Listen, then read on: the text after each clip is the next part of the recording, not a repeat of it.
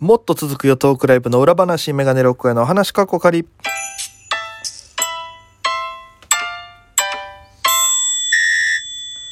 ぽいぽいメガネロックへです。よろしくお願いします。この番組は僕が毎日配信でお届けしている番組です。アプリでお聞きの方、番組をクリップ、それ以外の方もハートニコちゃんネギタップ応援よろしくお願いいたします。お便りも引き続き募集しておりますよということで、えー、まだまだ続くよ。トークライブの裏話ということでね、えー、ゲストに、ホームチーム、元ホームチームの与座義明さんという方を、えー、迎えてトークライブやった時のお話をしてるんですけども、あの、そう、これ言おうと思ってたんですけど、与座さんね、そのトークライブ当日にネタ帳なくしたらしいんですよ。で、ツイッター見てたら、あの、池尻大橋の UFJ の ATM のとこで、えネタ帳落としちゃったらしくて。で、まだ見つかってないみたいなので、ちょっとテンション下がり目で会場来てたんですよ。で、どんなこと書いてるんですか？って、いや、でも普通の人が見てもわかんないよ、みたいな。でもそうだよな、与座さんのネタ帳ってどんな感じだろうと思って。で、そっから与座さんのネタの話になったんですよ。で、与座さんすごいパントマイムが上手なんですね。で、前向けのネタが多くて、で、あの、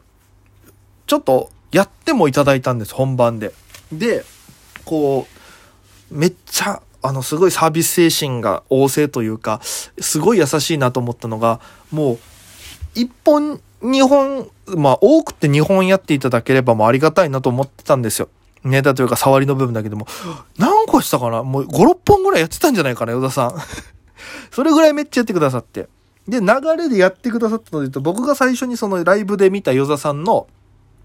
えー、ネタの話になって、それが、みんなもう沖縄にね、遠征で帰ってきて、遠征というかもう帰ってきてのお帰りなさいライブみたいな感じですよ。で、そこでこうみんなネタやっていくんで、こう、おのずとね、やっぱテンション上がって伸びたりとか、普通に、えー、東京で作ってた3、4分の、こう、ちゃんとした尺のネタをね、披露してっていう感じなんですけど、与田さんだけ、多分2分くらいしかないネタをやってたんですよ。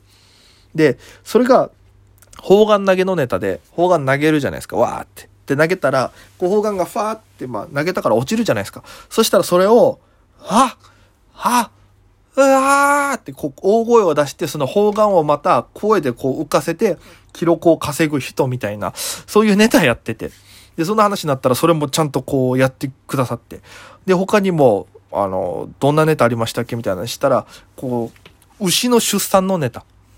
を披露してくださって。で、こう、なんかもう音、音だけでもうね、与田さんのネタって本番でも言ったんですけど、こう表現するのが難しいネタが多いんですよ。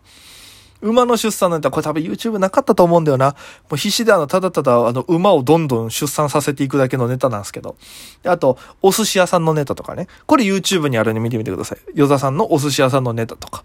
あと、えー、僕の好きなチャーハンロボ。で、ヘリコプター。これ、あチャーハンロボはね、多分、YouTube にないんですけど、生ハゲロボットあるんです。それで似た。それと、えー、ヘリコプター、僕の大好きなことはヘリコプターもありましたし。なんか、もう、結構な数やってくださったんです。ティラノサウルスのモノマネとかね。これは、さっき、前回の放送でも話した、えー、ラーメンズの小林さんが絶賛した。もう、僕はそれ、ヨザさんの、ヨザくんの見たら、もう僕はそのティラノサウルスのモノマネはやらないよっていう、小林さんに言わせたぐらいの、えー、やつがあるんですよ。で、それをやっていただいたりとか、もうなんか本当に贅沢な時間で、で、こう、どんどんネタを見せていただくんですけども、で、まあ、その本番前にリハーサルみたいな感じで、あの、こんな感じで本番映りますよっていう、あの、あれがあるんですよ。こう、画角チェックみたいなのがあるんですよ。テレビの映像、こうやってお客さんは見えてますよって。で、その動きのチェックとかやって、で、そこでこういろんなね、さっき話したちょっと、そのネタの時の画角チェックして、あ、じゃあここ映るんですね、ここ映らないですね、あ、声入るんですね、入らないですね、みたいな確認をしてて、僕は本番で唯一、あの、リハしたのにやってもらうの忘れちゃったったやつがあって、これ本当にもう大好きで見ていただきたかったんですけど、座薬の達人っていうのがあるんですよ。で、これまた説明するのが難しいんですけども、与座さんが座薬を手に持ちまして、エアーでね。で、その座薬をポンって床に入れたら、スーパーボールみたいな感じで跳ね返ってくるんですよ。で、その跳ね返ってくるのをそのままお尻の